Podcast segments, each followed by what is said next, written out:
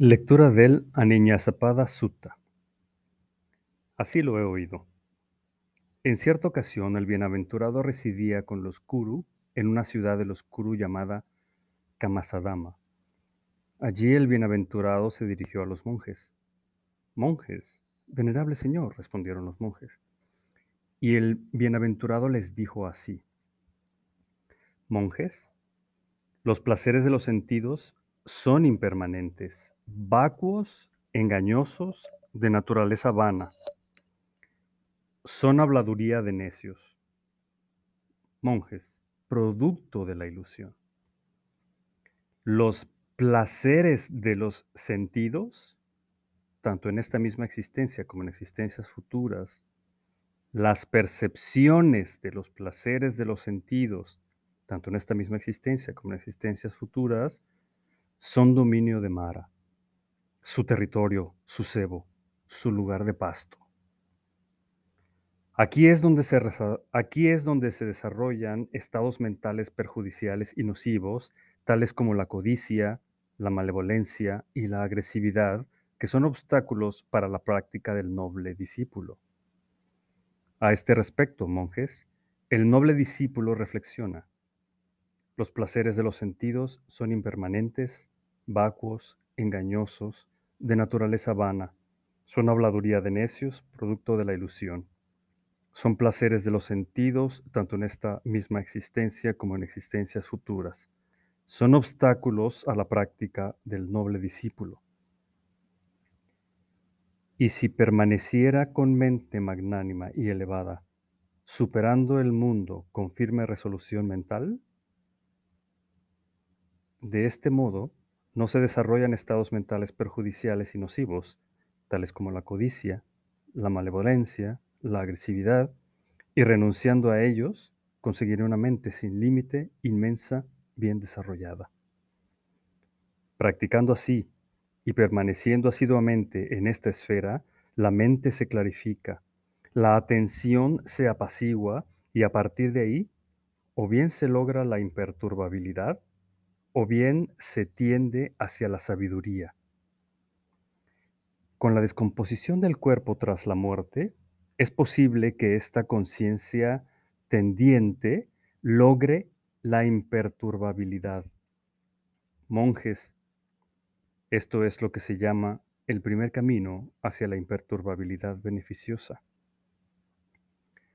De nuevo, monjes, el noble discípulo reflexiona. Hay placeres de los sentidos en esta misma existencia y en existencias futuras. Hay percepciones de placeres de los sentidos en esta misma existencia y en existencias futuras. Cualquier forma material consiste de cuatro grandes elementos y la forma material procede de los cuatro grandes elementos.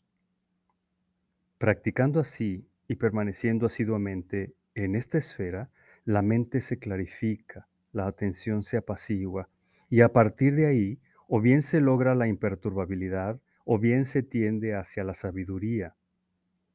Con la descomposición del cuerpo tras la muerte, es posible que esta conciencia tendiente logre la imperturbabilidad. Monjes, esto es lo que se llama el segundo camino hacia la imperturbabilidad beneficiosa. De nuevo, monjes, el noble discípulo reflexiona. Hay placeres de los sentidos en esta misma existencia y en existencias futuras. Hay percepciones de placeres de los sentidos en esta misma existencia y en existencias futuras. Hay formas materiales en esta misma existencia y en existencias futuras. Hay percepciones de formas materiales en esta misma existencia y en existencias futuras. Ambas son impermanentes. Lo que es impermanente no merece que nos deleitemos en ello, no merece que nos interesemos en ello y no merece que nos aferremos a ello. Practicando así, y permaneciendo asiduamente en esta esfera, la mente se clarifica, la atención se apacigua. Y a partir de ahí, o bien se logra la imperturbabilidad o bien se tiende hacia la sabiduría. Con la descomposición del cuerpo tras la muerte, es posible que esa conciencia tendiente logre la imperturbabilidad. Monjes, esto es lo que se llama el tercer camino hacia la imperturbabilidad beneficiosa. De nuevo, monjes, el noble discípulo reflexiona. Hay placeres de los sentidos en esta misma existencia y en existencias futuras. Hay percepciones de placeres de los sentidos en esta misma existencia y en existencias futuras. Hay formas materiales en esta misma existencia y en existencias futuras. Hay percepciones de formas materiales en esta misma existencia y en existencias futuras. Y hay percepciones de lo imperturbable. Todo ello son percepciones. Allí donde éstas cesan completamente, eso es paz. Eso es sublimidad, es decir, la esfera de la nada. Practicando así y permaneciendo asiduamente en esta esfera, la mente se clarifica, la atención se apacigua y a partir de ahí o bien se logra la esfera de la nada o bien se tiende hacia la sabiduría. Con la descomposición del cuerpo tras la muerte, es posible que esa conciencia tendiente logre la esfera de la nada. Monjes, esto es lo que se llama el primer camino hacia la beneficiosa esfera de la nada. De nuevo, monjes, el noble discípulo, ido al bosque, al pie de un árbol, reflexiona. Esto está vacío de yo y de lo que pertenece al yo. Practicando así y permaneciendo asiduamente en esta esfera, la mente se clarifica, la atención se apacigua y a partir de ahí, o bien se logra la esfera de la nada, o bien se tiende hacia la sabiduría. Con la descomposición del cuerpo tras la muerte, es posible que esa conciencia tendiente logre la esfera de la nada.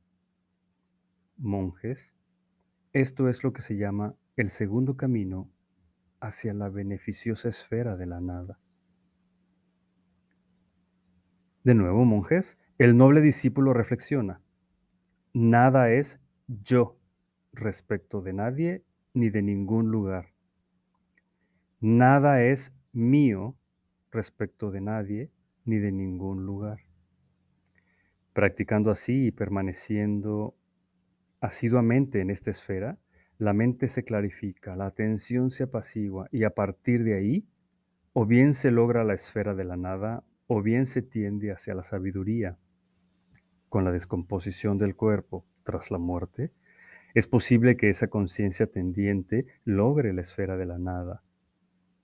Monjes, esto es lo que se llama el tercer camino hacia la beneficiosa esfera de la nada. De nuevo, monjes, el noble discípulo reflexiona. Hay placeres de los sentidos en esta misma existencia y en existencias futuras. Hay percepciones de placeres de los sentidos en esta misma existencia y en existencias futuras. Hay formas materiales en esta misma existencia y en existencias futuras. Hay percepciones de formas materiales en esta misma existencia y en existencias futuras. Hay percepciones del imperturbable y hay percepciones de la esfera de la nada. Todo ello son percepciones. Allí donde éstas cesan completamente, eso es paz, eso es sublimidad, es decir, la esfera de ni percepción ni no percepción. Practicando así y permaneciendo asiduamente en esta esfera, la mente se clarifica, la atención se apacigua y a partir de ahí, o bien se logra la esfera de ni percepción ni no percepción. O bien se tiende hacia la sabiduría. Con la descomposición del cuerpo tras la muerte, es posible que esta conciencia tendiente logre la esfera de ni percepción ni no percepción. Monjes, esto es lo que se llama el primer camino hacia la beneficiosa esfera de ni percepción ni no percepción. Dicho esto, el, venera- el venerable Ananda preguntó al bienaventurado, He aquí, venerable señor, que un monje practicando así, lo que no fuera, no será mío, lo que no será, no será mío, a lo que es, a lo que ha surgido, a eso yo renuncio. De este modo consigue la ecuanimidad. Venerable señor, ¿ese monje logra el nirvana definitivo? Ananda. Puede ocurrir que un monje lo logre, puede ocurrir que otro monje no lo logre. Venerable Señor, ¿cuál es la causa, cuál es la razón por la que un monje logra el nirvana definitivo y otro no? Aquí, Ananda, un monje practicando así, lo que no fuera, no será mío, lo que no será, no será mío a lo que es, a lo que ha surgido, a eso yo renuncio. De este modo consigue la ecuanimidad, pero permanece deleitándose con ella, interesándose por ella y aferrándose a ella. Al permanecer deleitándose con ella, interesándose por ella y aferrándose a ella, la conciencia depende de ella y a ella se apega. Mientras haya apego, Ananda, el monje no logra el nirvana definitivo. Pero, venerable señor, el monje que así se apega, ¿a qué se está pegando? Ananda, a la esfera de ni percepción ni no percepción. Venerable señor, el monje que así se apega parecería que se está apegando a lo mejor que puede uno apegarse. En efecto, Ananda, el monje que así se apega se está pegando a lo mejor a que puede uno apegarse. Ananda, mientras haya apego, lo mejor a lo que uno puede apegarse es la esfera de ni percepción ni no percepción. Pero he aquí, Ananda, que un monje, practicando así, lo que no fuera, no será mío. Lo que no será, no será mío. A lo que es, a lo que ha surgido, a eso yo renuncio. De este modo consigue la ecuanimidad, pero no permanece deleitándose en ella, ni interesándose por ella, ni aferrándose a ella. Al no permanecer deleitándose con ella, ni interesándose por ella, ni aferrándose a ella, la conciencia no depende de ella y a ella no se apega. Libre de apego, Ananda, el monje logra el nirvana definitivo. Maravilloso Señor. Extraordinario, venerable Señor. Venerable Señor, en verdad que el bienaventurado nos ha indicado cómo cruzar la corriente aprovechando uno u otro medio. Pero, venerable Señor, ¿qué es la noble liberación? He aquí, Ananda, que el noble discípulo reflexiona. Hay placeres de los sentidos en esta misma existencia y en existencias futuras. Hay percepciones de placeres de los sentidos en esta misma existencia y en existencias futuras. Hay formas materiales en esta misma existencia y en existencias futuras. Hay percepciones de formas materiales en esta misma existencia y en existencias futuras. Hay percepciones de lo imperturbable, percepciones de la esfera de la nada y percepciones de la esfera de ni percepción ni no percepción. Todo esto constituye la personalidad hasta los confines de la misma. Luego hay la no muerte, a saber, la liberación de la mente por el desapego. Así pues, Ananda, he predicado el camino hacia la imperturbabilidad beneficiosa. He predicado el camino hacia la beneficiosa esfera de la nada. He predicado el camino hacia la beneficiosa esfera de ni percepción ni no percepción. He predicado cómo cruzar la corriente aprovechando uno u otro medio. He predicado la noble liberación.